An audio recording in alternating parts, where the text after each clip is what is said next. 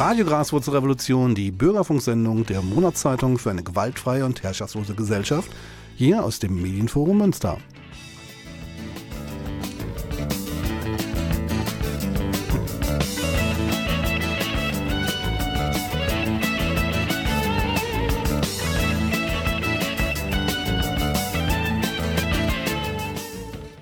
Hallo, hier ist Radio Graswurzelrevolution, die Bürgerfunksendung der Monatszeitung für eine gewaltfreie und herrschaftslose Gesellschaft, Graswurzelrevolution. Das folgende Interview, das haben wir schon Anfang Oktober 2023 geführt und zwar in Dortmund in einem Hotel, wo leider die Tonqualität nicht so optimal ist, weil im Hintergrund hört ihr wahrscheinlich die Klimaanlage. Ähm, Gast war Konstantin Wecker, der berühmte Musiker aus München, der jetzt gerade seinen 76. Geburtstag gefeiert hat und gerade mit neuer Tournee ist mit Utopia 2.0. Das Interview geführt haben Sefki Kosan Drücke und ich. Mein Name ist Bernd Drücke. Die Technik heute im Studio. Wir versuchen das Beste noch rauszuholen aus der Sendung. Macht Detlef Lorbeer. Und jetzt viel Spaß mit Konstantin Wecker. Genau, mein Name ist Bernd Drücke und ich bin heute nicht ganz alleine. Heute ist meine Frau dabei und Sefki Kosan Drücke. Genau, ich heiße Sefki.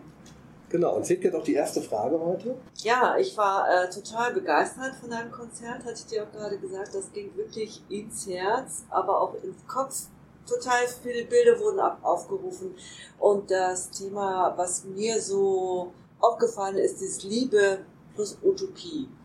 Was verstehst du darunter? Das ist ja sehr, sehr viel, sehr oft, was so Zärtlichkeit war da auch, das was, diese Emotionalität, das war, das spiegelte schon sehr stark in deinem. Mir wird immer bewusster, vor allem im Alter und ich habe es erstaunlicherweise schon als junger Mann gewusst in meiner Poesie. Und ich muss dazu immer wieder sagen, meine Gedichte passieren mir. Ich habe sie mir nie ausgedacht. Es gibt von 600 Liedern, die ich geschrieben habe, und viel mehr Gedichte auch noch, äh, gibt es ein Lied, das ich ganz bewusst geschrieben habe, das ist Sage Nein, als die ersten Ausländerheime brannten nach der Wende. Und da habe ich dieses Borcher-Zitat verwendet. Also das ist wirklich aus der Ratio gekommen, dieses Lied. Alle anderen Lieder, auch die sogenannten politischen, sind mir passiert. Das heißt, ich habe, wie der Beuys so schön mal sagte, jeder ist Künstler, man muss nur den Zugang finden dazu. Und ich habe dieses unglaubliche Glück gehabt und das fällt mir im Alter eben auf. Es war nichts als Glück. Es war nicht mein Verdienst. Der einzige Verdienst, kann man sagen, äh, ist, dass ich als junger Mann und schon als Knabe sehr viel gelesen habe das gehört halt irgendwie dazu, weil ohne Lesen kann man nicht schreiben. Das geht halt nicht. Aber ansonsten ist es nur ein großes Glück, dass mir, dass ich diese Verse pflücken durfte. Und mir fällt heute auf, dass ich mit 18, 19 schon teilweise Gedichte geschrieben habe, die und 30, 40 Jahre weiser waren als ich damals. Ich war ein ziemlich typischer ego belasteter, macho-mäßiger junger Mann. Gott sei Dank in meinen Liedern und Gedichten nie so und ich werde nie vergessen, wie äh, früher oft Frauen zu mir kamen. Die haben mich so angeschaut und ich sah halt genauso auch aus. und dann haben sie gesagt, und du willst diese Lieder geschrieben haben. Das glaube ich nicht. Ja. Und ähm, in, meinen, in meinen Liedern habe ich meine Zerbrechlichkeit immer zugelassen und meine, meine Weiblichkeit auch. In meinem Handeln und in meinem Sein äh, als ganz junger Mann überhaupt nicht. Hatte dann halt auch das Glück, dass ich großartige Frauen kennenlernen durfte. John Baez, Mercedes Sosa, Margarete von Trotta, mit der ich meine ersten Filme gemacht habe. Und äh, die haben mich akzeptiert trotz meines Aussehens und haben halt etwas Tieferes in mir gesehen und äh, an denen konnte ich lernen. Und um dieses Thema jetzt äh, äh, zu beenden, ich habe Jahrzehnte gebraucht, aber jetzt als 76-jähriger Mann kann ich sagen, ich bin bekennender Feminist. Also, aber es dauert. Es dauert wirklich für eine Macho-Generation wie mich aus den 47er Jahren. Ja, aber das ist, war nur ein Beispiel jetzt, aber es flogen mir meine Gedichte zu. Und ich brauchte manchmal Jahre, manchmal Jahrzehnte, um sie zu verstehen. Und auch damals habe ich schon sehr viel von Liebe und Zärtlichkeit gesprochen, obwohl sie vielleicht in meinem Handeln noch gar nicht so zu spüren war. Und mir wird heute immer bewusster, dass wir uns zugestehen müssen, dass es nicht das Hirn ist, was das Bewusstsein ausmacht, sondern etwas, was tief in uns liegt. Und tief in uns, das ist sicher auch ein, eine spirituelle Komponente. Und ich war ja schon in den, in den 70er Jahren, da war es völlig verboten, spirituell zu sein und links. Das ging nicht. Aber ich war es, weil ich habe damals schon Meister Eckhart geliebt und ich habe äh, mich auch mit den Buddhisten auseinandergesetzt, mit der buddhistischen Psychologie. Äh, weniger eigentlich mit der Religion. Ich sehe den Buddhismus ja gar nicht so als Religion. Übrigens sagen die Buddhisten auch, in jedem Menschen wohnt die Buddha-Natur. Das ist was ähnliches, wie der Beuys sagte, wenn in jedem in, in uns allen wohnt es.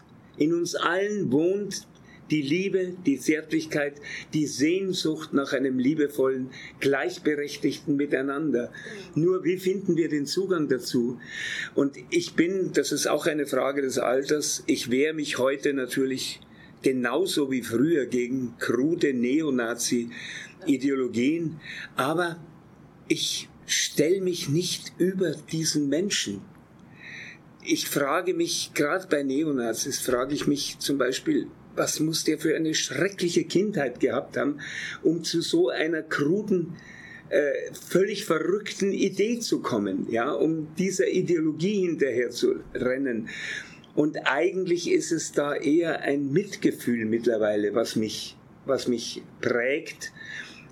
Bei allem, dass man sich dagegen wehren muss, gar keine Frage. Und das tue ich auch und vehement. Und, äh, aber ich glaube, es ist ein Unterschied, wie man sich wehrt. Ob man sich mit Hass wehrt ja. oder eigentlich doch fast eher mit Zärtlichkeit. Ja. Und äh, das wird mir jetzt immer bewusster und das ist übrigens auch mein Zugang zur Anarchie.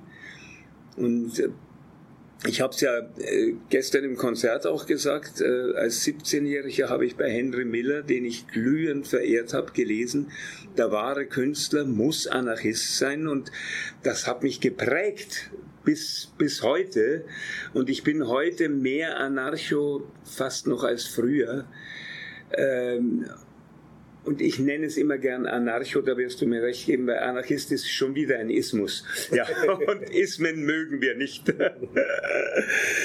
und äh, ja, diese Liebe und die Zärtlichkeit ist, glaube ich, das, warum ich überhaupt politisch agiere. Wir hören jetzt Utopia von Konstantin Wecker und danach geht's weiter mit dem Interview.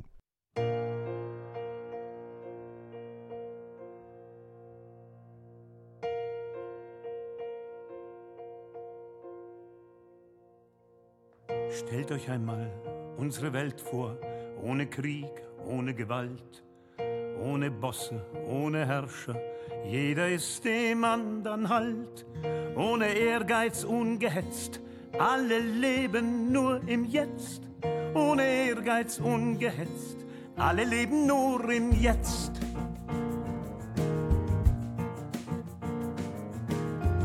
Ohne Himmel, ohne Hölle einfach nur im Jetzt und Hier.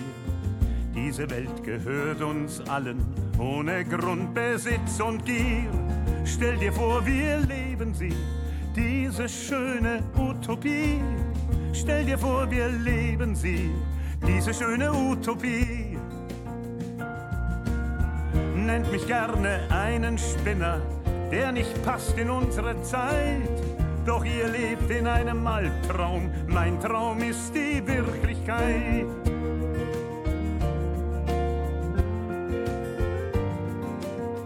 Doch ihr lebt in einem Albtraum, mein Traum ist die Wirklichkeit.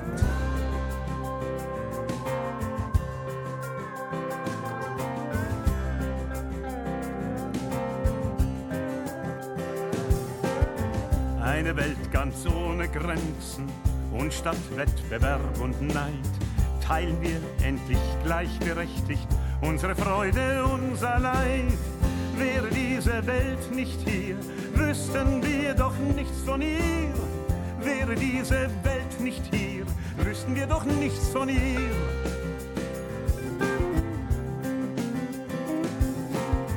Nein, der Mensch ist nicht so schlecht, wie es die Herrschenden gern hätten. Es ist unser aller Recht, uns vor diesem Trug zu retten. Und wir wollen, dass unsere Welt sich nicht an deren Regeln hält.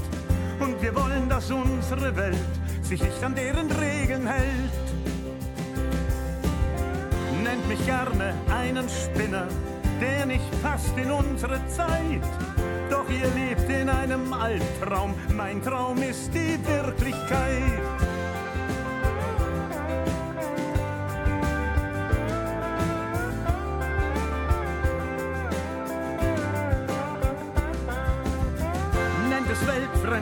Weltfremd, nennt es Wahnsinn, doch ich träume nicht allein.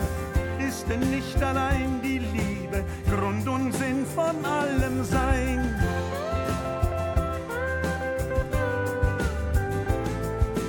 Ist denn nicht allein die Liebe Grund und Sinn von allem Sein?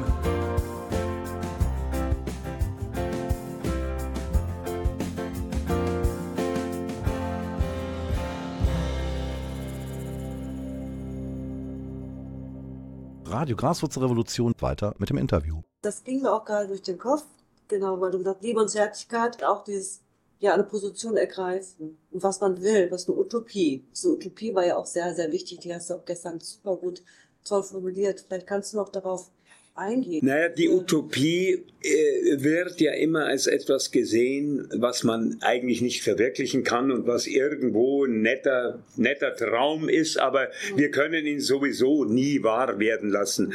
Und äh, es ist erstaunlich, als ich mich mit dem Thema intensiv beschäftigt habe, schon bei meiner letzten Tournee Utopia, äh, und die jetzige heißt ja Utopia 2.0, es ist eine Erweiterung. Und ähm, da fiel mir auf, dass sich so viele Denkerinnen und Denker doch mit dem, mit dem Thema Utopie beschäftigt haben. Also Ernst Bloch natürlich. Dann wir beginnen am besten mit Thomas Morris und seinem wunderbaren Roman. Und äh, da sagte man auch immer, ja, das ist ein, ein, ein Traum, der nicht verwirklichbar ist, aber bei Thomas Morus wird es einem deutlich und vor allem bei diesem wunderbaren Roman von Stefan Zweig über Erasmus von Rotterdam. Ach, ich liebe Stefan Zweig. Welt von gestern ist so wichtig heute wieder zu lesen über den Ersten Weltkrieg, wenn er schreibt. Und es ist so wundervoll, Stefan Zweig zu lesen. Also ein Tipp lest Stefan Zweig, Welt von gestern. Und äh, in dem Erasmus von Rotterdam wird auch so klar, dass es natürlich immer die Herrschenden sind, die uns die Utopie ausreden wollen. Und ich habe es, sicher ist es ein äh, sehr vereinfachter Punkt, aber ich habe es versucht, mal auf einen Punkt zu bringen. Seit tausenden Jahren von Jahren werden wir von männlichen zu 99,999 Prozent männlichen Psychopathen beherrscht. Und es sind alles Psychopathen. Und sie reden uns ein, der Mensch sei schlecht und deswegen braucht man eine, einen Herrscher, ja. Äh, dass der Herrscher viel schlechter ist als dieser Mensch, den er beherrscht, darüber wurde natürlich noch nie geredet. Und äh, ich glaube, wenn einem das mal bewusst wird, und dass wir auch heutzutage, auch hier, äh, in anderen Kulturkreisen ja sowieso nicht, aber auch hier noch nicht annähernd eine wirkliche Gleichberechtigung von Mann und Frau haben. Ja, das muss einem mal bewusst werden. Wir haben das Weibliche immer noch nicht zugelassen.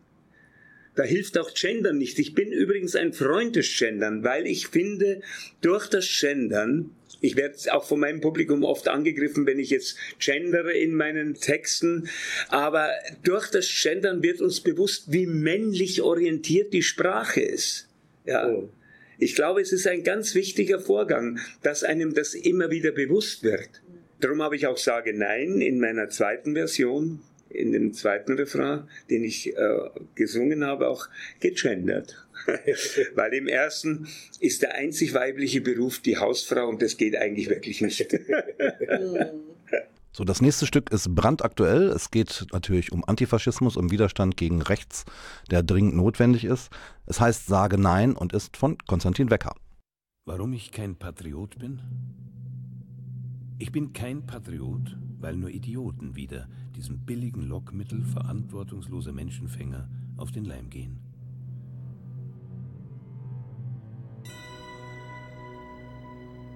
Nationalismus ist eine lebensbedrohliche Seuche und der Patriotismus dasselbe, im folkloristischen Gewand. Ich bin nicht stolz, ein Deutscher zu sein. Denn was kann ich schon dafür, in dieses Land geboren worden zu sein? Was habe ich dafür getan?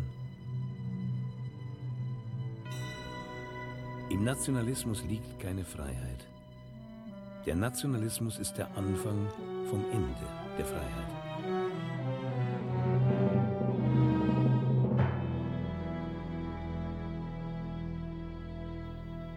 Freie Menschen brauchen keine Krücken, die aus geschichtsvergessener Dummheit geschnitzt sind.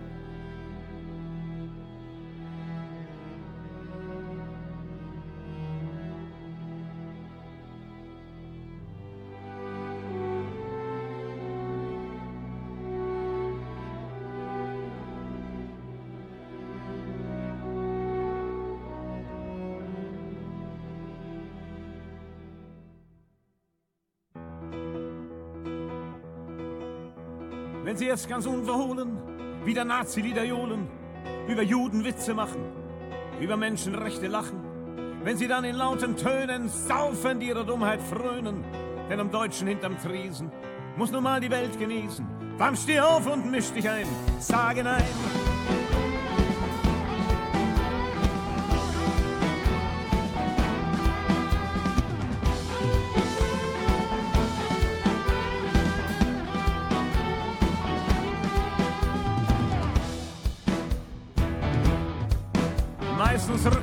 Herr wichtig, die Geschichte wieder richtig, faselt von der Auschwitz-Lüge, leider kennt man's zur Genüge. Mach dich stark und misch dich ein, zeige es diesem dummen Schwein, sage nein.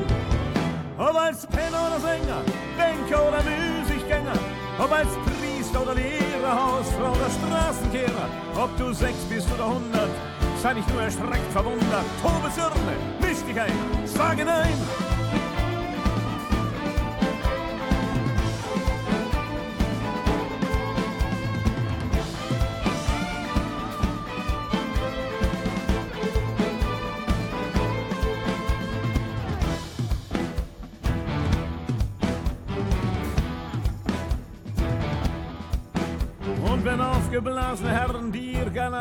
Versperren, ihre Blicke unterlallen, nur in deinen Ausschnitt fallen, wenn sie prahlen von der Alten, die sie sich zu Hause halten, denn das Weib ist nur was wert, wie der einst an Heim und Herd, tritt nicht ein in den Verein, sage nein.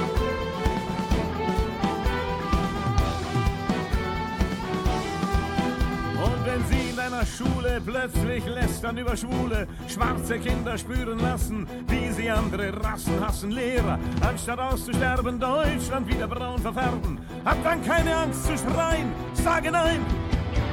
Ob als Penner oder Sänger, Banker oder Müßiggänger, ob als Priester oder Lehrer, Hausfrau oder Straßenkehrer, ob du sechs bist oder hundert, sei nicht nur erschreckt verwundert, tobe Zörne, misch dich ein, sage nein.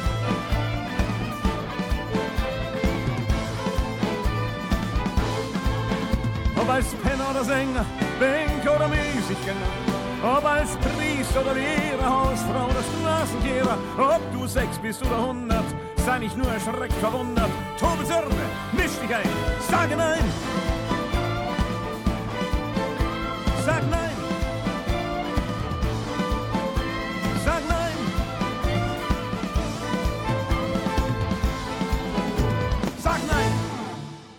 Radio Graswurzelrevolution weiter mit dem Interview. Ich habe ja jetzt praktisch zum dritten Mal dich auch schon live gesehen. Das erste Mal eben vor 13 Jahren, wo wir auch dieses wunderschöne Interview im Anschluss gemacht haben.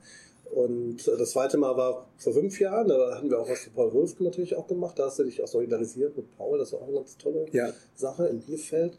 Und was mir aufgefallen ist, ähm, das neue Programm, ich glaube, ich, wenn ich das vergleiche mit den, mit den vorherigen, ist es, glaube ich, das radikalste. Also ich habe den Eindruck, wir leben in einer Zeit, wo gerade auch Anarchismus und Pazifismus Schimpfwörter Ja, geworden sind ja, wieder und noch ja, viel stärker als vielleicht früher. Und äh, das ist ex extrem erfrischend, dass du dann praktisch dich äh, ja als bekennender Anarcho-Pazifist praktisch dahinstellst und auch deine Fans im Grunde da auch mitnimmst. Das war, ich fand es auch gestern richtig äh, begeisternd zu sehen, wie viele Menschen eben von den anarchistischen Ideen, die du ja auch da auf der Bühne vermittelt hast, äh, ja praktisch gepackt wurden. Was mich sehr gefreut hat gestern, wenn ich das erzählt habe, ein, äh, den Henry Miller, da gab es auch gestern schon äh, und vorgestern gab es Beifall. Das habe ich eigentlich nie erwartet. Ja, also für den Satz, ich bin ein bekennender Anarchist, gab es Beifall. Das hätte ich selbst bei meinem Publikum eigentlich nicht gedacht. Aber ich muss dazu sagen, äh, mir fällt natürlich in, der, in den letzten Jahren immer mehr auf, wie wichtig die Kunst ist, um Mut zu machen. Ja. Mut zu machen, zu sich selbst zu stehen. Und äh, rückblickend muss ich sagen, ich wurde ja natürlich als, als Schüler im Gymnasium unglaublich mobbt wegen meiner kruden Ideen. Äh, meine Eltern waren ja keine Nazis. Äh, also da hatte ich einen großen Freiraum auch im Elternhaus. Und ich habe mir dann damals immer schon gedacht, dann lest doch mal Dostoevsky bitte. Der kann zwar besser schreiben als ich, aber der will genau, der sagt genau das Gleiche wie ich. Und äh, ich fühlte mich durch die Kunst ermutigt, ein Verrückter zu sein, ein Einzelgänger und äh, von den meisten meiner Mitschüler auch verlacht. Aber es hat mir eigentlich nichts ausgemacht, weil mich haben meine Lyriker und meine äh, äh, großen Literaten, die ich verehrt habe, die haben mich ermutigt. Und äh, ich, mir schrieb vor drei Jahren eine Frau eine E-Mail, äh, das ist so symptomatisch für viele Briefe, die ich bekomme. Lieber Konstantin Wecker, ich werde immer ausgelacht in meiner Familie und meinem Freundeskreis, weil ich mich für Geflüchtete einsetze.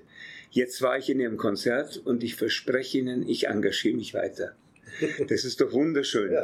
Also da habe ich auch gemerkt, ich konnte dieser Frau Mut machen, zu sich zu stehen und sich weiter auslachen zu lassen. Ja.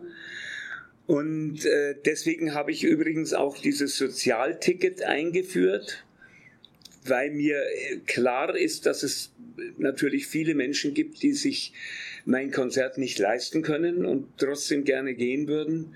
Und was mir ganz entscheidend war, ich habe das früher auch gemacht für Hartz-IV-Empfänger, aber dann habe ich gemerkt, wie peinlich es den Leuten ist, am, am Ticket-Counter äh, den Hartz-IV-Ausweis rauszuziehen. Mhm. Und dann habe ich gesagt, äh, ich glaube euch und ihr schreibt mir einfach, dass ihr das Geld nicht habt, um euch ein Ticket zu kaufen und Ja. dann kriegt ihr eins. Ja. Und das funktioniert auch und ich glaube, der Missbrauch wird sich in geringen Grenzen halten, weil die Milliardäre, die sowas machen würden, die sowas ausnützen würden, die sitzen nicht in meinem Konzert. So, jetzt hören wir ein altes Stück von Konstantin Wecker aus den 80er Jahren und zwar Der Baum. Um das Stück geht es auch im Interview.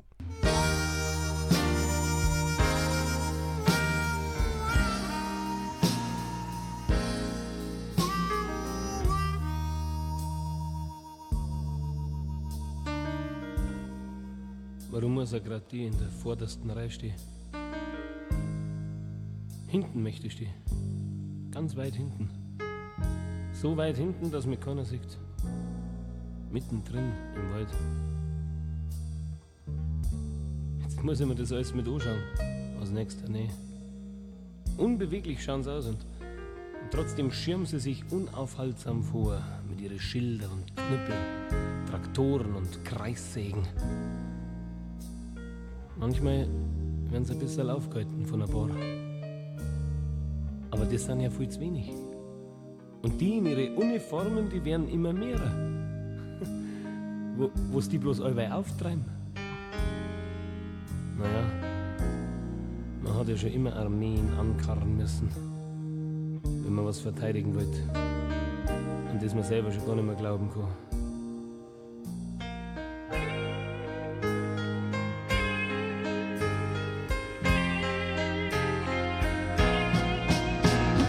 Flüstern zum Rennen, einen Mund haben zum Schreien, nicht festwurzelt sein, ich möcht mich befreien.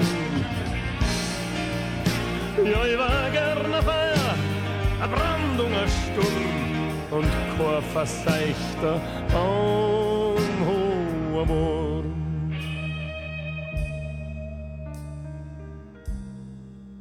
Früher war ich immer gerne Riese gewesen im brasilianischen Urwald nicht so eine mickrige deutsche Eiche. Aber heutzutage holzen sie an Urwald auch schon ab. Für McDonalds zum Beispiel. Ja. Jeden Tag Länder größer wie Bayern für die Rindviecher, die wo dann von den anderen Rindviecher zusammengefressen werden. Und uns? Uns hauen sie auch bloß wegen den Rindviecher zusammen und zwar wegen denen, die wo sie das alles ausdenkt haben. Ja, ich weiß schon. Wir Bäume. Wir können ja nicht denken. Aber bei euch ist das auch nicht so gewiss. Glaube ich immer. Ich möcht flüstern zum Reden, am Mund zum Schreien, nicht festwurzelt sein, ich möcht mich befreien. Ja, ich war gern auf Feier, ein Brandung, ein Sturm und kein verseichter Baumhoher Wurm. Ich hab Angst. Lang lassen sie den mehr aufhalten. Und da wird's halt mir jetzt bald als einen von den Ersten erwischen. Angeblich spüren wir ja nichts, wir Felsen, wir Viecher, wir Blärmen, wir Bäume. Angeblich haben wir kein Gefühl. Wie wir spüren und denken, lieben und fluchen, ja, hört sie uns den nicht schreien, den lieben langer Tag. Hört sie uns alle miteinander nicht schreien, Land auf, Land ab, alle, die noch am Leben sind. Das ist ein Wehklagen, das ist ein Jammern. Ihr hört uns bloß nimmer, weil es keiner mehr aushalten wird. Ich hab Angst. Jetzt drang's die ersten weg. Die wehren sich gut. Jetzt treten sie's und knüppeln sie's. Die wehren sie immer noch nicht. Bleibt's mir bloß vom Leib. Ich hab euch doch nichts getan. Wir haben euch doch alle miteinander noch nie was da. Und dabei kannten wir so gut auskommen miteinander. Das kann doch nicht so schwer sein. Wir kehren doch alle zusammen. Wir sind doch alle vom selben Schlag. Ich möcht fürs Hand zum Aufrecht gehen und einen Mund haben zum Lehren. Ich möcht festwurzelt bleiben und nicht trotzdem wehren. Ja, ich war gern ein Feier, eine Brandung, ein Sturm und kein verseichter Baumhoher Wurm. Ich möcht fürs Hand zum Aufrecht gehen und einen Mund haben zum Lehren. Ich möcht festwurzelt bleiben und nicht trotzdem wehren.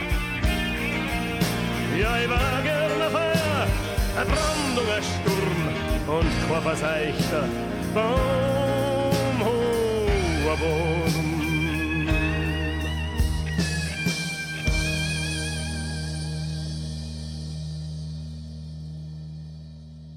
Radio Graswurzelrevolution weiter mit dem Interview. Also dieser Anarchopazifismus ist total wichtig, aber auch der andere Bereich, zum Beispiel Klima, äh, Naturverbundenheit.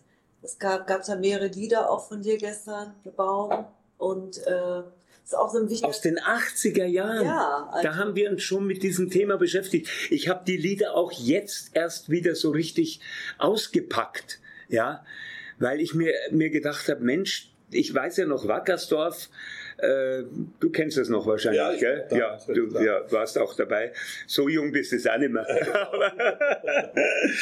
Und ähm, da war das ja schon ein Thema in der Jugendbewegung. Und dann ist es wieder völlig entthematisiert worden. Und jetzt werden natürlich die Klimaschützer und die Jugendlichen kriminalisiert. Und ich habe mich, ich weiß nicht, ob ihr das Video kennt, ich habe mich ja deutlich dich, äh, äh, dafür ausgesprochen und gegen diese Kriminalisierung. Und das ist schon, äh, sag mal, äh, wie viel konntet ihr als Nicht-Bayern von dem Baum verstehen? Oh, das viel? ist schon ein sehr bayerisches Lied, oder? Doch, ich konnte auch nicht. Ja? Ja. Okay, gut. Dann bin ich beruhigt. Doch, doch, das Ja. war toll. Also, Ja, Ja. Das mit, der, mit der letzten Generation, genau, da, da hattest du dich ja auch solidarisiert, auch gestern im Ja. Konzert ja auch noch Ja. was angesprochen. Das fand ich total super und wichtig, weil es ist ja gerade, meine letzte Generation, die Aktionsformen, äh, sagen wir so, die sind ja in der, in der sozialen Bewegung ja auch umstritten, weil du, ich meine, wenn du eine Straße blockierst, blockierst du halt die normale Bevölkerung, die zur Arbeit will, anstatt dass du eben bei, bei RWE oder bei den richtig großen Klimazerstörern im Grunde da Aktionen machst, was natürlich aus anarchistischer Sicht das bessere Ziel wäre, Ja. aus meiner Perspektive. Aber ich finde es total wichtig, was du gemacht hast, also auch gestern im Konzert, aber eben auch, hast du ja öffentlich dich solidarisiert mit den äh, Klimaaktivisten der letzten Generation, die ja eben unfassbar kriminalisiert werden. Und auch die. Gewalt, die ausgeübt wird, ist un unfassbar, finde ich, was Ja. da gerade abgeht. Ja. Und ähm, da finde ich es total super, dass du als äh, doch auch prominenter... Ich mein, wir müssen uns mal überlegen, diese Generation, diese jungen Leute können wahrscheinlich mit 50 oder 60 nicht mehr atmen. Wenn das so weitergeht, wird ihnen die Luft ausgehen. Und wie viel Geflüchtete werden wir in den nächsten Jahrzehnten haben aus Ländern, wo die Menschen einfach nicht mehr wohnen können, Oh. weil es und was haben wir denn nicht den Tieren alles angetan? Äh, äh, ich habe äh, ich hab mich so gefreut, als ich dieses Öcalan-Zitat gefunden habe, wo er, wo er ja auch so viel über Utopie spricht. Ist auch interessant, gell? Ich habe mich ja auch mit der, mit der Jelinek mit, äh, eingesetzt für die kurdische Bewegung natürlich, weil äh, die Kurden sind die einzigen, die eine wirkliche Gleichberechtigung vorhaben. Und das wird halt weltweit nicht geliebt. Und deswegen werden sie mit NATO, mit NATO-Unterstützung, wird bombardiert ja. vom Herrn Erdogan. Ja. Hm. Und liest du zurzeit irgendwas davon? Liest du irgendwas über diese Gräuel, die da passieren? Ja, klar. Ja, ich meine, Öcalan, das Erstaunliche, ich habe das Buch auch gelesen, Jenseits von Staat, Macht und Gewalt, was Ja. du gestern erwähnt hast. Ähm, ich sehe Öcalan trotzdem noch ein bisschen kritischer. Also ich fand, er, er hat sich ja entwickelt vom Stalinisten dann eben zum Apoisten im Grunde. Also der, der Ja. war ja auch wirklich dieser Personenkult und auch die Aktionen, die die PKK gemacht hat, äh, fand ich immer echt kacke. Finde Auch die letzte Ja. Aktion, die sie jetzt gemacht haben, diesen Terroranschlag, finde ich eine Katastrophe und völlig kontraproduktiv. Auf der anderen Seite hat er im Knast sich ja dann offensichtlich auch intensiv beschäftigt mit Murat Butchen. Also er hat Ja. ja anarchistische Literatur gelesen. Das ist natürlich interessant, wenn jemand, der im Knast dann äh, sich mit, ähm, ja, mit anarchistischer Literatur, jetzt in dem Fall Ökoanarchismus aus den USA, also Mhm. und das dann auch wirklich verinnerlicht und dann auch klar sagte ich, das ist jetzt, dieses Buch ist auch eine Abkehr vom Dogmatismus. Also das fand ich an dem Buch auch toll, ne, dass er sich wirklich ähm, ja einerseits im Grunde von sich selbst distanziert hat und auch von seiner autoritären Ja. Politik, die er Ja. jahrzehntelang vertreten hat. Das finde ich am tollsten an ihm. Das ist äh, Das finde ich am allertollsten. Und ich bin natürlich auch nicht mit allen Aktionen der Kurden einverstanden, weil da ist es, da geht es auch sehr viel um Militär und um Gewalt, gar keine Frage. Aber ich bin für die Idee der Kurdinnen unglaublich zu haben, ja. Und äh, das, was du über Öcalan sagst, diese Entwicklung, ich kann das ein bisschen nachvollziehen, weil im Gegensatz zu dir bin ich ja ein Knasti und ich weiß, was im Knast passieren kann mit einem. Und ähm, ich habe, habe ich auch in meiner Biografie geschrieben, ich habe als sehr junger Mann, mit 19 war ich das erste Mal eingesperrt, und da habe ich erlebt, ich muss immer dazu sagen, ich wünsche niemanden den Knast und ich bin auch nicht der Meinung, dass man sich freiwillig einsperren lassen muss, um sowas zu erleben. Aber ich habe zum ersten Mal im Leben im Knast eine wirkliche innere Freiheit gespürt. Also ich habe schon unglaublich viel gelernt im Knast, weil ich gelernt habe, äh, weil ich da vielleicht zum ersten Mal als sehr junger Mann ganz auf mich selbst zurückgeschlagen war. Mhm. Ich konnte mich nicht mehr ablenken mit irgendwas. Ja. Und äh, ja, also der Knast kann auch sehr heilsam sein. Nochmal, ich fordere nicht den Knast für Menschen, sondern wenn du drin steckst, dann kann es dir auch helfen. Ja. ja. Ja, da war ja zum Beispiel eine Geschichte, die, ich weiß nicht, ob ich dir die mal erzählt hatte, aber die habe ich in, in, zum Beispiel in dem Interview äh, mit, ja, beim ZDF jetzt auch neulich, äh, das haben sie Ja. auch ausgeschnitten, und zwar die Geschichte mit Osman Murat Ölke und Mehmet Ball. Osman Murat Ölke, ein gewaltfreier Anarchist, Mhm. der den Kriegsdienst verweigert hat, was in der Türkei ja praktisch verboten war. Und dann hat er seinen Wehrpass öffentlich verbrannt und ist dafür erstmal in den Knast gekommen. In der Türkei war es ja immer so, du kommst drei Monate in den Knast, dann wurdest du wieder rausgelassen mit der Aufforderung, deinen Kriegsdienst zu leisten. Wenn du es nicht machst, kommst du wieder drei Monate Aha. theoretisch lebenslänglich. Aha. Und der war, ist dann drei Monate in den Knast gekommen und äh, eingeführt worden in, in, bei den anderen Gefangenen. Da kommt jetzt ein ganz gefährlicher Terrorist, ein Anarchist. Passt, passt bloß auf. So. Und er ist in Zelle gesetzt worden mit einem Faschisten, einem Mörder, ein grauer Wolf, der beim Banküberfall eine Frau erschossen hat. Mehmet Ball. Und die waren erstmal, die anderen Gefangenen waren erstmal total äh, ablehnend ihm gegenüber, weil ihnen ja gesagt wurde, das sind Anarchisten, Terroristen. Also sie haben gesagt, und der Anarchisten haben sich natürlich Ja, grundlegend Massenmörder vorgestellt oder so, ganz gefährlichen Menschen. Und Ossi ist ja so ein total softer Typ auch, ne? Und ja, nach drei Monaten ist Ossi wieder freigelassen worden und hat gesagt, ja, ich verweigere weiter den Kriegsdienst und kam dann wieder in die gleiche Zelle. Und dann haben die erstmal die ganze Zeit gestritten. Und dann, er saß dann über zwei Jahre mit diesem faschistischen Mörder, mal mit Ball in einer Zelle. Und Mehmet Ball ist dann, ähm, es gab eine Amnestie und er als Mörder ist unter die Amnestie gefallen und sollte dann seinen Kriegsdienst leisten und hat gesagt, ich fasse nie wieder ein Gewehr an. Ich habe schon einen Menschen getötet, ich will nie wieder auf jemanden schießen, schon gar nicht auf Befehl. Also er hat praktisch äh, im Knast diese zwei Jahre, die er sich die Zelle geteilt hat mit dem gewaltfreien Anarchisten äh. Osman Murat Oelke, haben aus dem faschistischen Mörder einen Pazifisten und Menschenfreund gemacht. Toll. Also eigentlich eine Wahnsinnsgeschichte. Also Toll. Die, die, also die, die, die, die beiden in die gleiche Geschichte. Zelle gesteckt Ja. haben, haben sich sicherlich genau das Gegenteil gedacht, dass sie gesagt haben, so die werden sich jetzt gegenseitig zerfleischen, also als äh, Mhm. Todfeinde. Aber die, also Ossi hat es halt auch, der ist auch ein sehr freundlicher Menschenfreund, also der ist halt wirklich geschafft, äh, die menschliche Seite bei diesem Mehmet Ball rauszukitzeln. Und äh, Da siehst du wieder, dass es in uns allen wohnt. ja, es funktioniert. Ja. Ne? Es ist in allen da. Ja. Ach, das ist toll. Das, Das ist- ja, aber leider- gleich Gänsehaut bei der Geschichte. irre, ne? Aber leider nicht richtig mit äh, äh, Happy End, weil der Mehmet Ball ist dann so gefoltert worden, der, dass er ja, danach für untauglich erklärt wurde. Also er musste seinen Kriegsdienst nicht leisten, weil sie ihn so gefoltert haben, dass er praktisch äh, äh, ja, Aber was ist das, äh, das muss ich mir immer wieder sagen, was ist das für ein unglaublicher Mut, so zu etwas zu stehen. Weil, äh, wenn mir manchmal Leute sagen, ich sei mutig, da äh, muss ja äh, in Demut versinken vor so jemanden, so, so zu seiner äh, Einstellung, zu seiner Idee, zu seinem Herzen Ja. zu stehen. Das ist unglaublich. Ich kriege Gänsehaut. Das ist eine tolle Geschichte. Ne? Ja, die steht auch hier in dem äh, Anarchismus hoch 2, wo ist das Interview mit, mit Ossi auch drin? Ja, ja, ja. Das Aber ist äh, sehr, sehr schön. unglaublich, so wie du es jetzt wieder erzählst, das ist, ähm, sollte man immer wieder erzählen, weil ich muss auch sagen, ich merke schon, dass mich auch ein Teil meines Publikums verlassen hat, Mhm. weil ich, äh, ich merke das auch an Briefen, also kriege natürlich auch die unglaublichen Hass-Mails, lass doch deine verkommenen Söhne, äh, stell dich mit deiner Gitarre vor einen russischen Panzer, Gitarre wohlgemerkt, haben sehr viel Ahnung von mir, äh, und lass deine verkommenen Söhne von den Russen vergewaltigen. Also das ist einer der vielen Beispiele. Aber das kommt nicht von meinem Publikum, das kommt von ganz woanders her. Aber äh, ich merke, dass mich viele auch im Publikum sagen, ja, Frieden ist ja ganz gut, aber in der Ukraine äh, geht es halt nicht mehr und wie auch immer. Und ich muss dir sagen, es ist mir ehrlich gesagt gar nicht wichtig. Ich finde es schade, gar keine Frage, aber ich erinnere mich da an eine Geschichte in, in den 80ern, Anfang der 80er.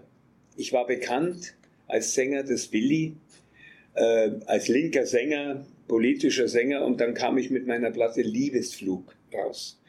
Ich folgte damals einfach meiner Poesie und ich finde auch heute sind wunderschöne Titel da drauf. Da ist, war übrigens auch Schafft Huren die Ketzer her.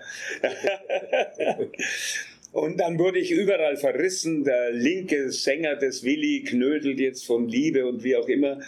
Im Publikum hat man damals, gab es ja noch keine, kein Internet, hat mir Briefe geschrieben, ich zerreiß, zerstampfe deine Schallplatten und zerreiß deine Bücher. Und äh, sie sind zum Teil aufgestanden im Konzert gegangen. Ui. Es war mir eigentlich egal. weil ich wusste, ich muss mir folgen. Und wenn ich am Schluss nur noch zehn Leute gehabt hätte, dann hätte ich halt zehn Leute im Publikum gehabt. Ja. Aber ich musste mir folgen.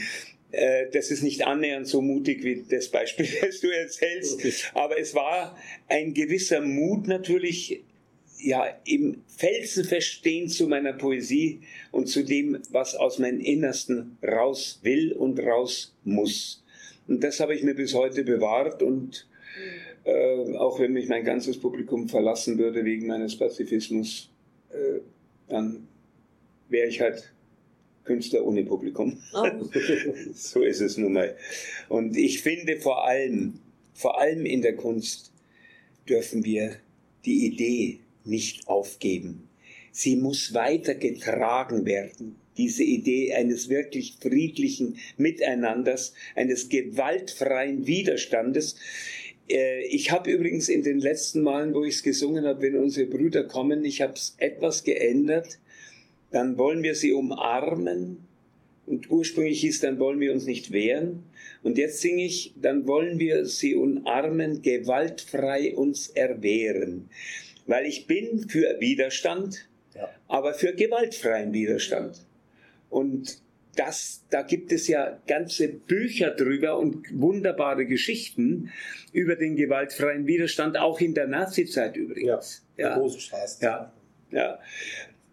Und äh, diese Idee darf nicht sterben und ich finde, als Künstler möcht, muss ich sie weiter in die Welt hinaustragen. Das nächste Stück ist von dem Anarchisten Erich Mühsam, der 1934 auf bestialische Weise von den Nazis im KZ Oranienburg ermordet wurde. Es heißt Der Gefangene und hier in der Interpretation von Konstantin Wecker. Erich Mühsam, ein pazifistischer Anarchist, umgebracht von den Nazis. Erich Mühsam, der Gefangene. Ich hab's mein Lebtag nicht gelernt, mich fremdem Zwang zu fügen Jetzt haben sie mich einkasernt, von Heim und Weib und Werk entfernt. Doch ob sie mich erschlügen, sich fügen, heißt lügen. Ich soll, ich muss, doch will ich nicht nach jener Herren vergnügen. Ich tu nicht, was ein Fronvogt spricht. Rebellen kennen bessere Pflicht, als sich ins Joch zu fügen. Sich fügen heißt lügen. Der Staat, der mir die Freiheit nahm, der folgt, mich zu betrügen, mir in den Kerker ohne Scham. Ich soll dem Paragraphenkram mich noch in Fesseln fügen. Sich fügen heißt lügen. Stellt doch den Frevel an die Wand, so kann's euch wohl genügen, denn eher dorre meine Hand, ehe ich in Sklavenunverstand der Geißel mich sollt fügen. Sich fügen heißt lügen. Doch bricht die Kette einst in zwei, darf ich in vollen Zügen die Sonne atmen. Tyrannei, dann ruf ich's in das Volk, sei frei, verlern es dich zu fügen. Sich fügen heißt lügen. Radio Graswurzelrevolution weiter mit dem Interview. Ihr müsst laut mit mir reden, weil ich höre nicht so gut. Ach so, weil ja. was jetzt hörst du mich aber gut. Alters, ja. Wie gesagt, der Niedecken hat so schön zu mir gesagt, äh, vor ein paar Jahren habe ich gesehen, wie er bei einer Talkshow, die wir gemeinsam hatten, wie er sein Hörgerät auspackt. Dann sagt er, da brauchst du nicht schauen, Konstantin. 50 Jahre Möbel packen hast du das im Kreuz, 50 Jahre Musik hast du das in die Ohren. Ja, genau. ich habe mir auch kurz drauf ein Hörgerät gekauft. Ich habe es jetzt heute nicht an, aber ah, die Höhen fehlen halt einfach. Ja, klar. Ja. Das gleiche Problem habe ich auch. Ich habe früher Schlagzeug gespielt. Ah. Und dann hat manche, der war ich auch beim Ohrenarzt, hat er auch gesagt, haben Sie Schlagzeug gespielt? Oder? Aha. Ja, ja. Oder spielen Sie Schlagzeug, hat er gefragt, genau. Ach, auch die Höhen, oder? Genau. Die Höhen, ja. okay, aber ich hatte noch hier Schämt sich Europa, das ist ja auch eindeutig, auch zur Flüchtlingspolitik. Jetzt zur Zeit sind ja auch äh, die Medien voll damit, das Boot ist voll, wir schaffen es nicht mehr, schaffen es nochmal. Es ist ja richtige Hetze auch gegen die Geflüchteten, die. Ach, es ist, es ist äh, ganz äh, grausam. Genau. Finde find ich toll. Wie, äh, wie engagierst du dich? Was machst du da? Ich habe mich sehr äh, immer schon engagiert. Meine Frau war auch oft in Griechenland. Und ich bin denen, den Organisationen auch sehr verbunden. Ich persönlich bin ja dauernd auf Tournee. Ich kann, ich kann nicht persönlich, aber ich bin äh, nicht nur mit dem Herzen auch äh, tatkräftig bei vielen Organisationen, die sich für Geflüchtete einsetzen, dabei.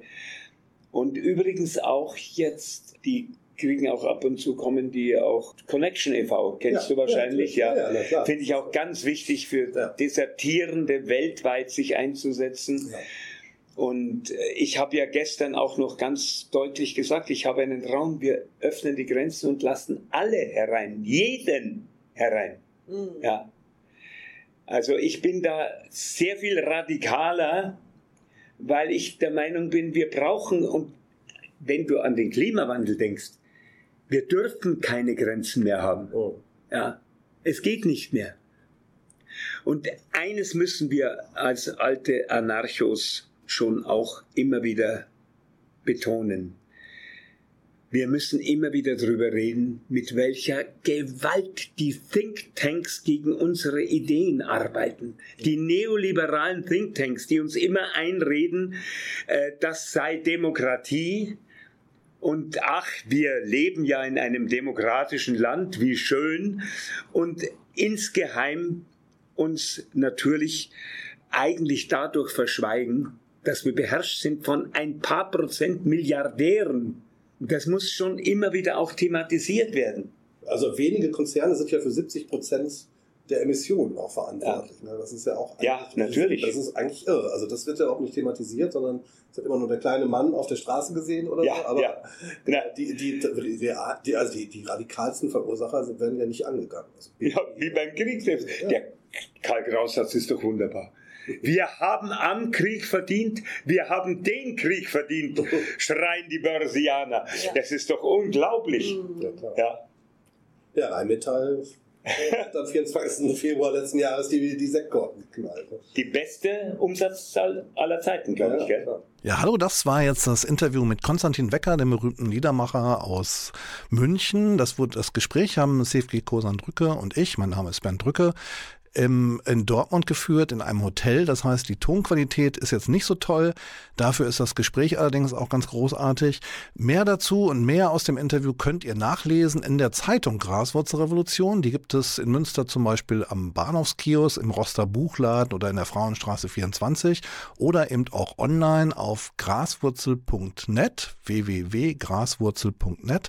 Dort könnt ihr natürlich die Zeitung auch bestellen und das Interview erscheint dort in einem Dreiteiler, also in drei aufeinanderfolgenden Ausgaben. Und dort ist natürlich auch noch ein bisschen mehr dazu zu lesen.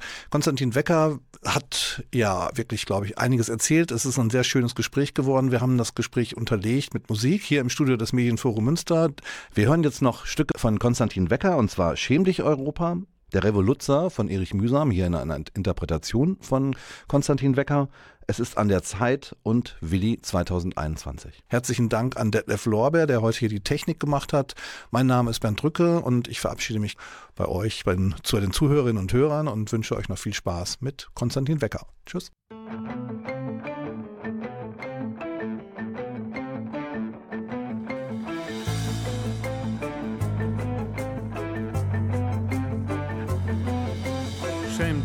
Europa. Erst sätest du Kriege überall in der Welt und dann brachten die Siege deinen Herrschern und Fürsten Reichtum und Ehre. Und es starben Millionen als Schlachtvieh deiner Herde. Du hast so viel Besitztümer an dich gerissen. Macht und Besitz sind dein gieriges Ziel. Auch heute noch müssen wir alle uns schämen, denn wir machen doch mit bei diesem schäbigen Spiel. Nun fliehen die Ärmsten vor deinen Gewehren und du lässt sie ersaufen in verseuchten Meeren und hortest den Reichtum in Ländereien, statt ihn zu verteilen und die zu befreien die niemals im Hagel der Bomben entrinnen, die er herstellt und verkauft mit enormen Gewinnen. Es ist doch genug da für all diese Armen. Schäm dich, Europa, du hast kein Erbarmen.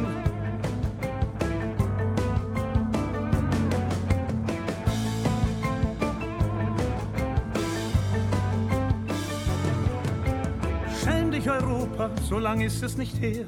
Da fiel dir das Atmen noch unheimlich schwer, von Kriegen zertrümmert, vom Faschismus zerstört, alles gemordet, was zum Menschsein gehört.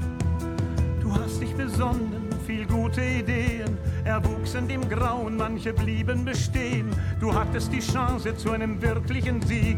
Nie wieder Faschismus, nie wieder Krieg.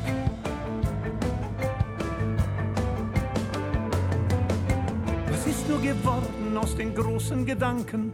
Jetzt sieht man sie allerorts doch wieder schwanken. Rassisten, Faschisten, wie konnte so weit kommen, haben in Parlamenten Sitze gewonnen. Schäm dich Europa, wie konnte das sein? Hat dich die Hoheit des Markts so verblendet, die an Menschlichkeit glauben lässt du allein? Du hast die schönsten Ideen geschändet.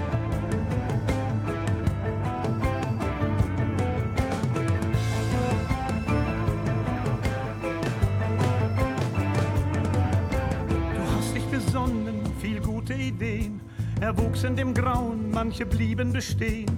Du hattest die Chance zu einem wirklichen Sieg. Nie wieder Faschismus, nie wieder Krieg.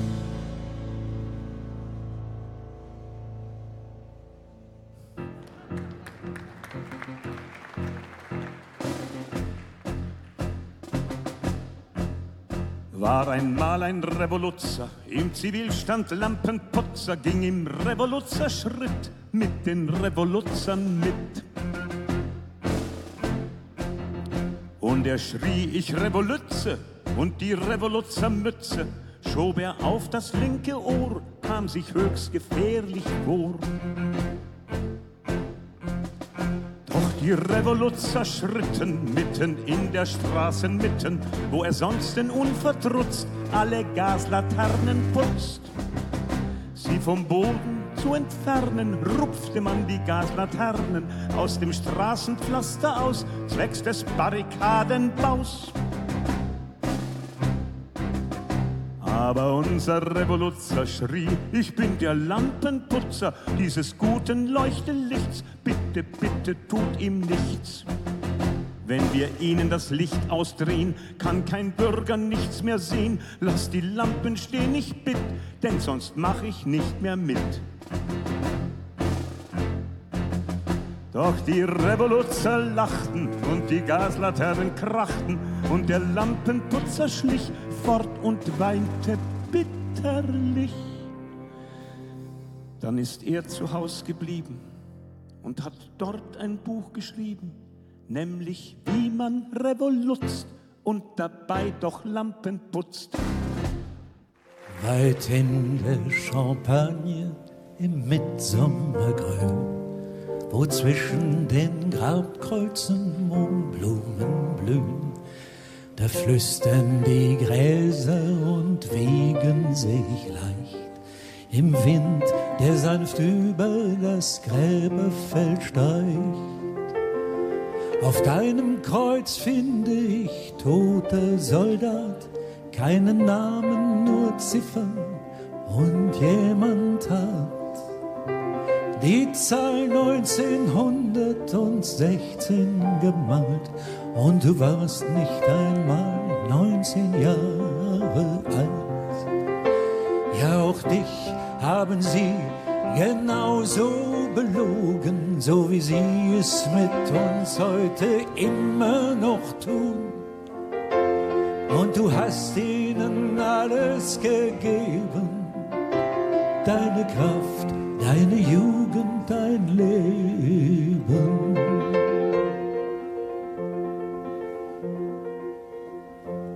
Hast du toter Soldat mal ein Mädchen geliebt? Sicher nicht, denn nur dort, wo es Frieden gibt, können Zärtlichkeit und Vertrauen gedeihen. Warst Soldat, um zu sterben, nicht um jung zu sein.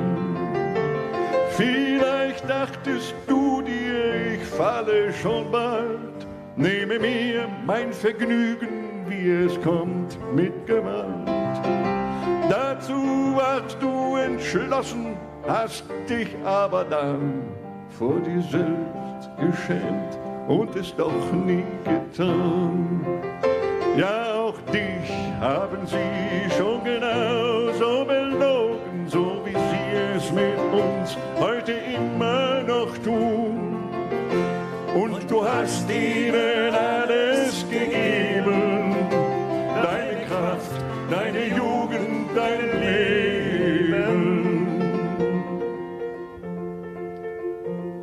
Soldat, gingst du gläubig und gern in den Tod? Oder hast du verzweifelt, verbittert, verroht, deinen wirklichen Feind nicht erkannt bis zum Schluss? Ich hoffe, es traf dich ein sauberer Schuss oder hat dein Geschoss dir die Glieder zerfetzt?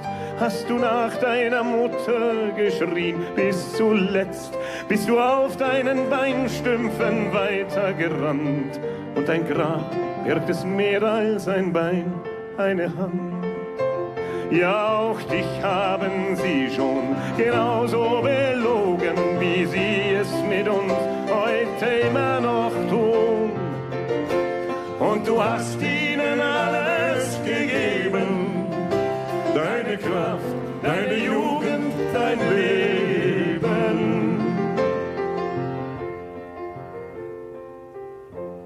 Es blieb nur das Kreuz als die einzige Spur von deinem Leben, doch hör meinen Schwur, für den Frieden zu kämpfen und wachsam zu sein, fällt die Menschheit noch einmal auf Lügen herein. Dann kann es geschehen, dass bald niemand mehr lebt, niemand, der die Milliarden von Toten begräbt. Doch längst finden sich immer mehr Menschen bereit, diesen Krieg zu verhindern. Es ist an der Zeit, ja auch dich haben sie schon genauso belogen, so wie sie es mit uns heute immer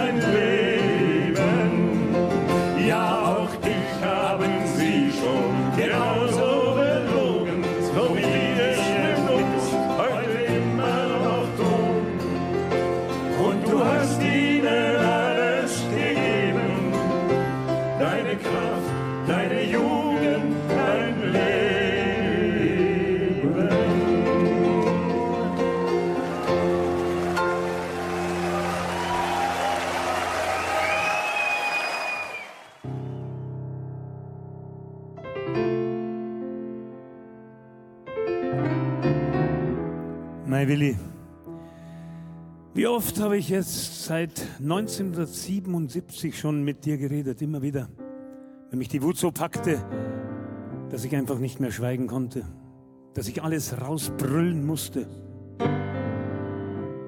1990, als sich in Eberswalde Neonazis zu einer rassistischen Hetzjagd versammelten und den Angolaner Amadeu Antonio aus purer Mordlust totgetrampelt hatten.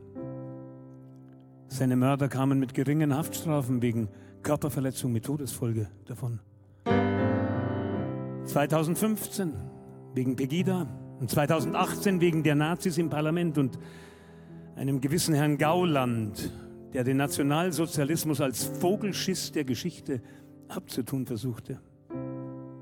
Und viele Male mehr habe ich dir, mein Freund, zu erzählen versucht, dass dein schreckliches Erlebnis mit Nazis leider kein Einzelschicksal war. Und jetzt jährt sich ein schier unfassbares Verbrechen. Ein 43-jähriger Faschist ermordete in Hanau am 19. Februar 2020 neun Menschen.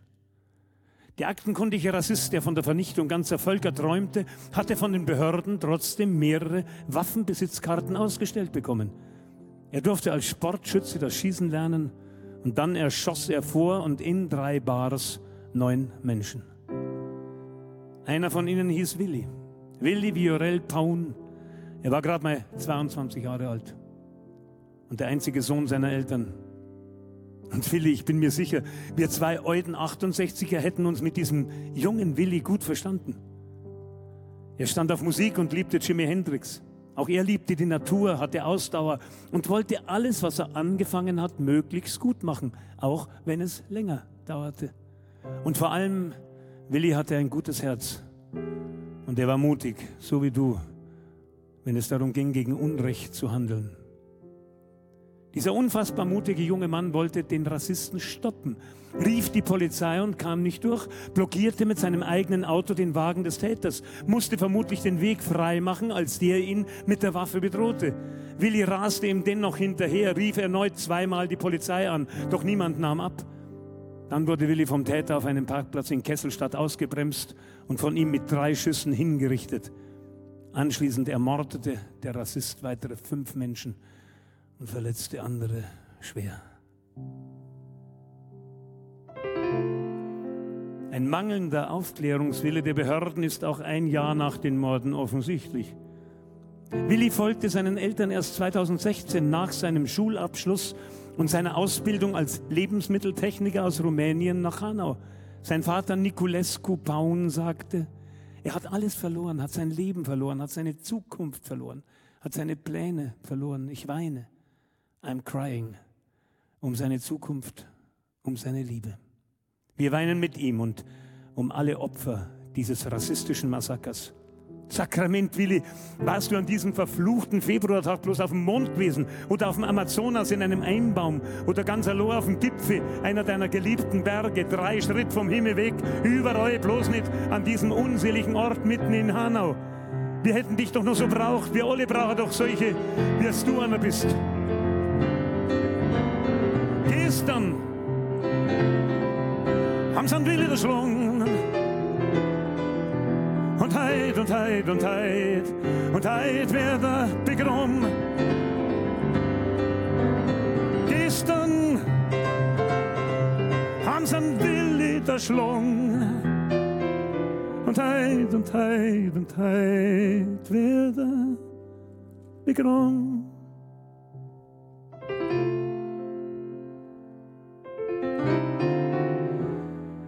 Was müssen wir alle tun, um in diesen gefährlichen Zeiten die Wiederholung solcher rassistischer Schreckenstaten zu verhindern? Willi, sowas darf nie wieder passieren. Und es liegt an uns, uns zu wehren. Faschismus ist keine Meinung, sondern ein Verbrechen. Ein Verbrechen, das wir bis heute gemeinsam immer und überall bekämpfen müssen. Und ich kann die Worte des Bedauerns, die Worte der Betroffenheit von Politikern und Politikerinnen nicht mehr ertragen. Ob 40 Jahre nach den antisemitischen Morden von Erlangen 1980, ob nach der Mordserie des NSU, ob nach Halle 2019 oder Hanau 2020, wann folgen Ihren Worten Taten? Zum Beispiel gegen den NSU 2.0 und seine Helfer in der hessischen Polizei. Willi, du weißt es, du hast es uns vorgelebt. Wirkliche Demokratie muss lebendig sein. Man darf sich nicht zurücklehnen mit dem sicheren Gefühl, nun Demokrat zu sein. Demokratie ist ein lebendiger Prozess und ein Ideal, an dem man immer wieder hart arbeiten muss. Und man darf dabei die utopische Sehnsucht nach einem Zusammenleben in einer Ordnung ohne Herrschaft nie verlieren. Schon seit Tausenden von Jahren träumt die Menschheit von einem gleichberechtigten Miteinander ohne Machtstreben, ohne Unterdrückung, ohne Gehorsam konnte man die patriarchalen Gesellschaftssysteme nur dadurch aufrechterhalten, dass systematisch und immer wieder alle anderen Versuche für verrückt erklärt, dämonisiert und im harmlosesten Fall ins Lächerliche gezogen wurden? Wie verrückt muss eine Menschheit gemacht werden, damit sie glaubt, dass ein System wie der Kapitalismus, das ausschließlich einigen wenigen zu einem oft obszönen Wohlstand verhilft, allen Menschen und eben auch den Armen und Ärmsten dieser Erde dienlich sei. Gestern haben sie einen Willi durchschlungen. Und heit und heit und heit und heit. Wir müssen aus der Geschichte endlich lernen. Mit der Sesshaftigkeit kam die Geilheit nach Besitz und das patriarchale Machtstreben überflutete wie ein Tsunami die Welt. Der ewige Faschismus, wie Umberto Eco ihn so treffend nennt, begann sich in verschiedensten Spielarten breit zu machen. Einzig die Kultur konnte uns immer wieder Einhalt gebieten, zur Besinnung bringen, unseren uralten Träumen Melodien verleihen. Wir müssen wieder neu zu träumen lernen, indem wir unseren Traum leben. Der Neoliberalismus ist am Ende und er weiß es nur noch nicht. Und ich habe die wirkliche Hoffnung, dass uns dieses Virus eins zusammenschweißen wird, Corona kann eine Wende sein hin zu mehr Solidarität und Menschlichkeit, zu Utopia. Wie schreibt doch Oskar Wilde so treffend? Eine Weltkarte, in der das Land Utopia nicht verzeichnet ist, verdient keinen Blick. Denn sie lässt eine Küste aus, wo die Menschheit ewig landen wird. Und wenn die Menschheit da angelangt ist, hält sie Umschau nach einem besseren Land und richtet ihre Segel dahin. Der Fortschritt ist die Verwirklichung von Utopien. Ja, Willi. Und ihr, liebe Freundinnen und Freunde, richten wir unsere Segel nach einem besseren Land. Einem Land ohne Herrscher und Patriarchen, ein Land, in dem gestritten und gelacht werden wird, in dem allen ein menschenwürdiges Grundeinkommen zugesichert ist und keine und keiner unterdrückt und gedemütigt wird. Nein, kein Land. Eine Welt. Es ist eine grenzenlose Welt, in der ich leben will. Gestern haben sie einen wilden Schwung. Und heit und heit und heit, ab heit heut mal zusammen gestern haben sie einen Willi verschlungen. Und ab heit, ab heit, ab heit, ab heit, heut mal zusammen.